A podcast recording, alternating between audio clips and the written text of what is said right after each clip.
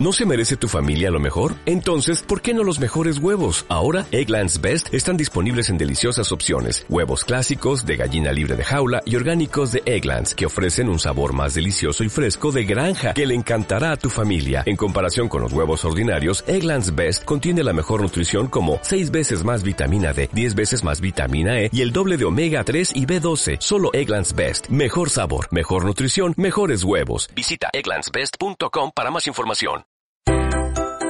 Si quieres ampliar tus oportunidades profesionales enseñando español dentro y fuera de tu país, matrículate en los cursos online de formación de profesores de la Universidad de Alcalingua, Universidad de Alcalá de Henares.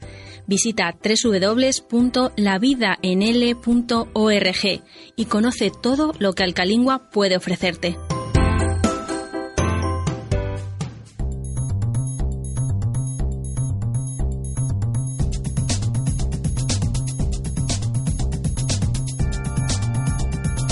Damos comienzo al programa con las noticias que nos trae Sergio Amate.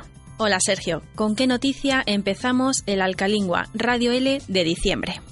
Carlos Ruiz Zafón, el famoso escritor español, ha publicado el 17 de noviembre su última novela, El laberinto de los espíritus. ¿Has leído alguno de sus libros? El autor nació en Barcelona en 1964 y publicó su primer libro en 1993. Fue el primer libro de la Trilogía de la Niebla. Trilogía significa serie de tres libros. En 2001 publicó su primera obra de narrativa adulta, La sombra del viento, y 15 años después llega El laberinto de los espíritus.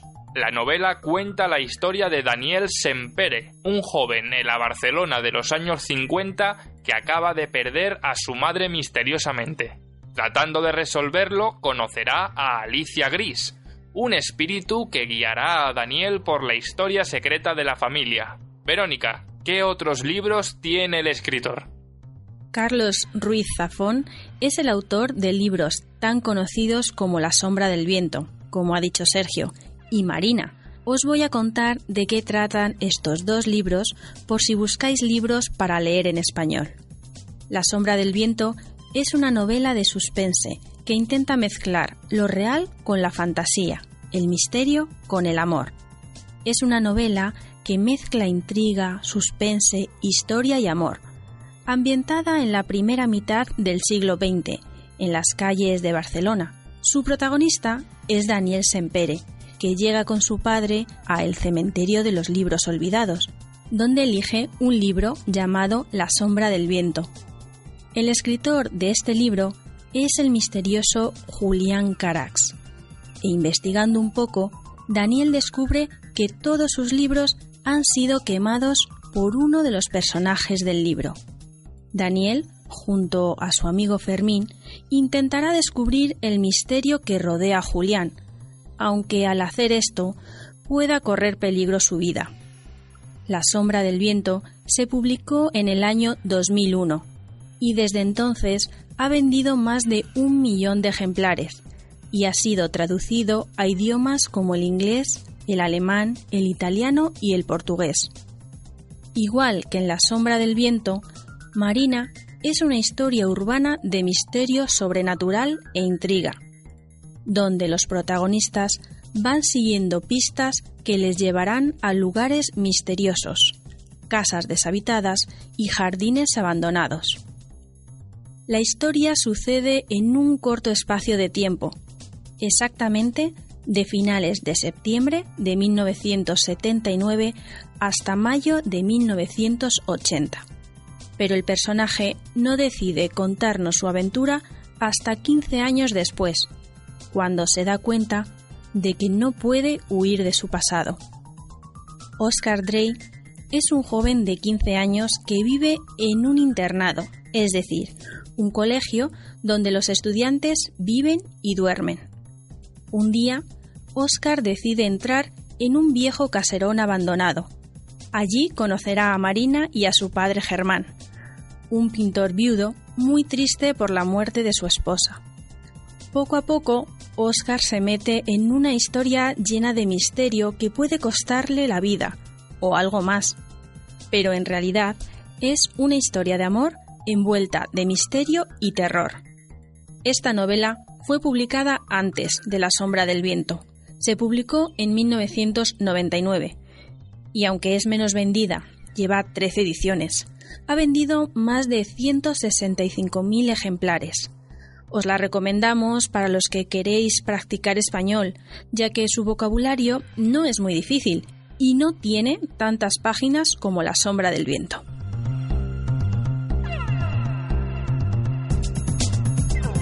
Los premios del cine europeo han sido el pasado 10 de diciembre. La última película de Pedro Almodóvar, Julieta, ha tenido cuatro nominaciones, incluyendo la de Mejor Película. Pedro Almodóvar es uno de los cineastas más conocidos en España, ganador del Oscar por Hable con ella y Todo sobre mi madre. Además, también es ganador de Globos de Oro, premios BAFTA y Goya. En 2016 se estrenó Julieta, un drama protagonizado por Emma Suárez y Adriana Ugarte.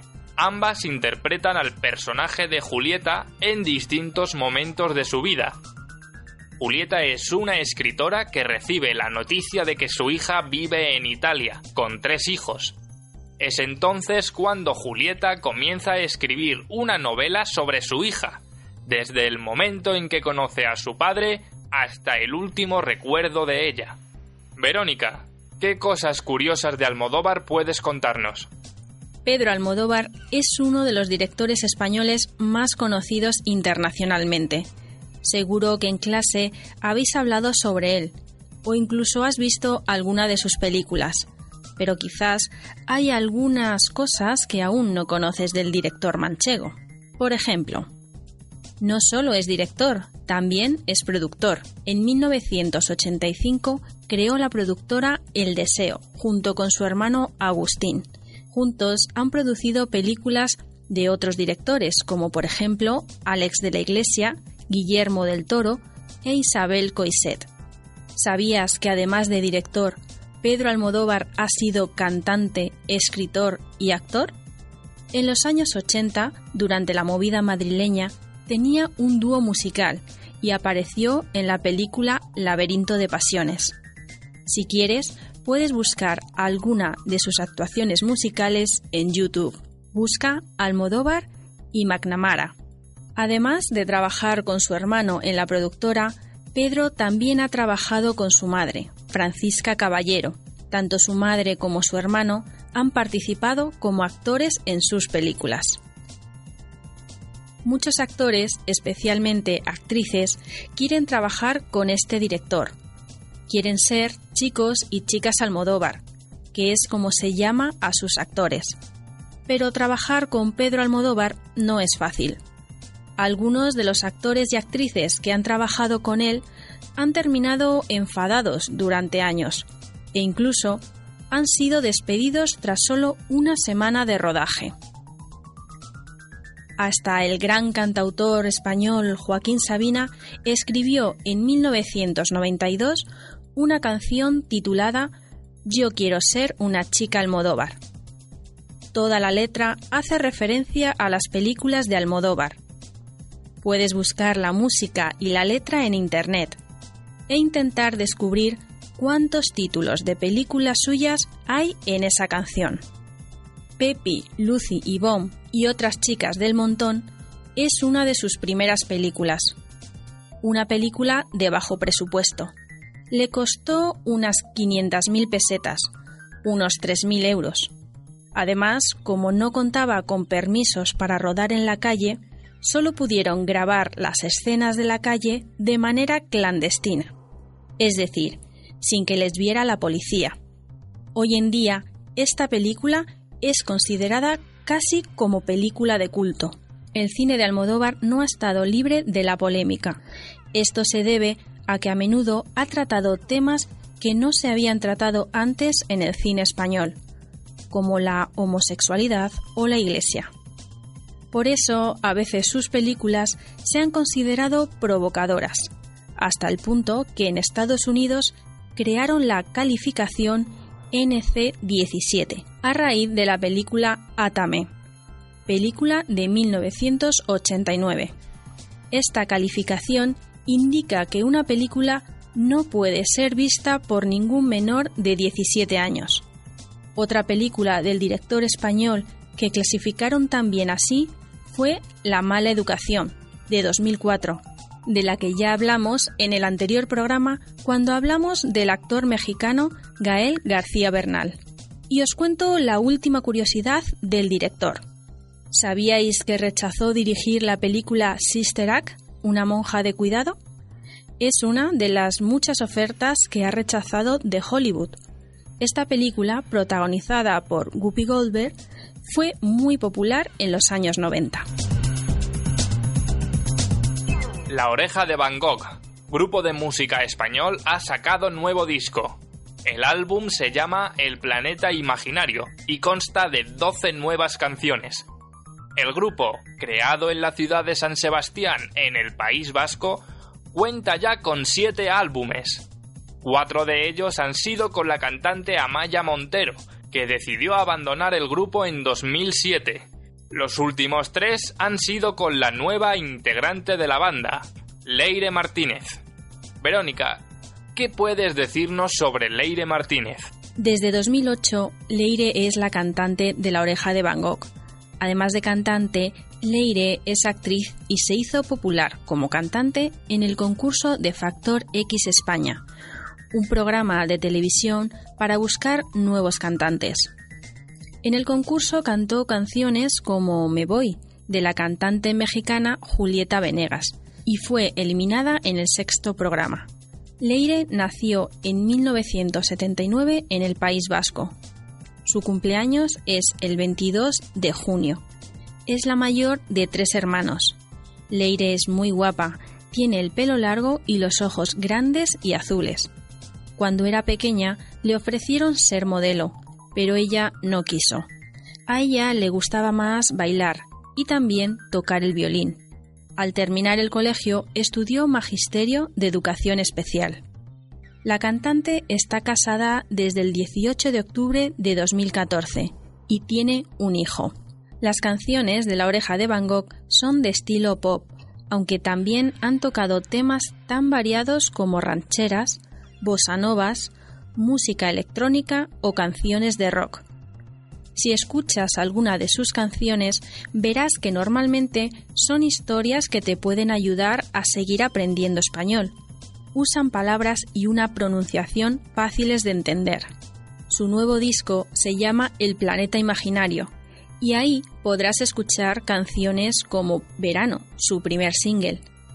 Es una canción optimista y contagiosa, en la que por primera vez canta uno de los chicos del grupo, aunque ahora vamos a escuchar Diciembre, que es más apropiada para este mes. En esta canción, Leire usa a menudo la expresión ¿qué más da? ¿Sabes qué significa? ¿Qué más da? quiere decir da igual. Escucha la canción e intenta entender qué cosas son las que le dan igual.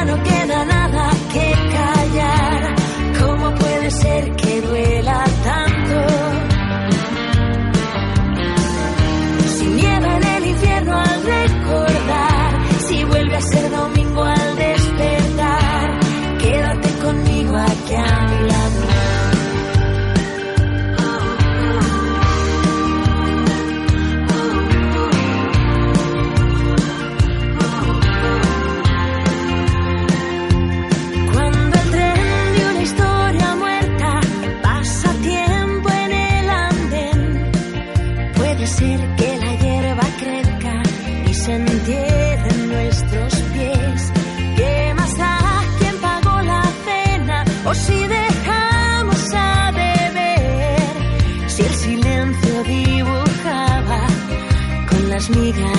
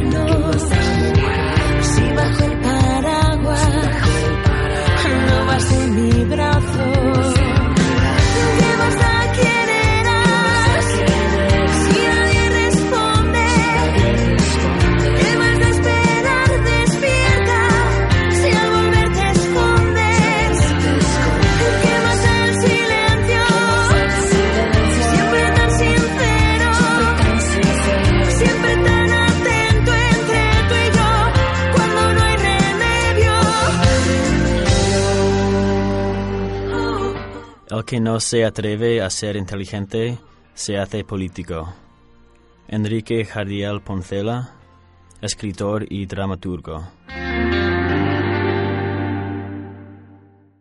En Sherwin Williams somos tu compa, tu pana, tu socio, pero sobre todo somos tu aliado, con más de 6.000 representantes para atenderte en tu idioma y beneficios para contratistas que encontrarás en aliadopro.com. En Sherwin Williams somos el aliado del PRO.